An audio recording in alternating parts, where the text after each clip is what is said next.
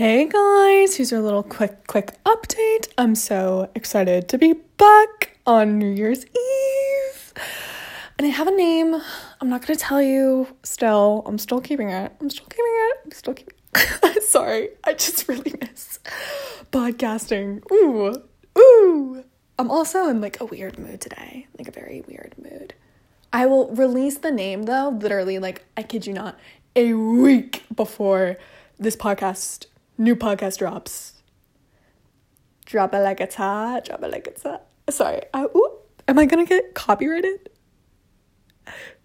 Am I going to? I don't even know. I have a lot of stories though.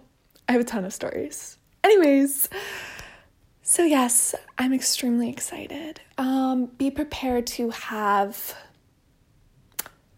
more than one episode drop. At least two. At least two. It depends. It depends. Depends. I have a lot to talk about though. Damn, a lot has gone on. I keep saying that and you guys must be so annoyed. You're like, okay, um, you've been gone for like two months. Where are you?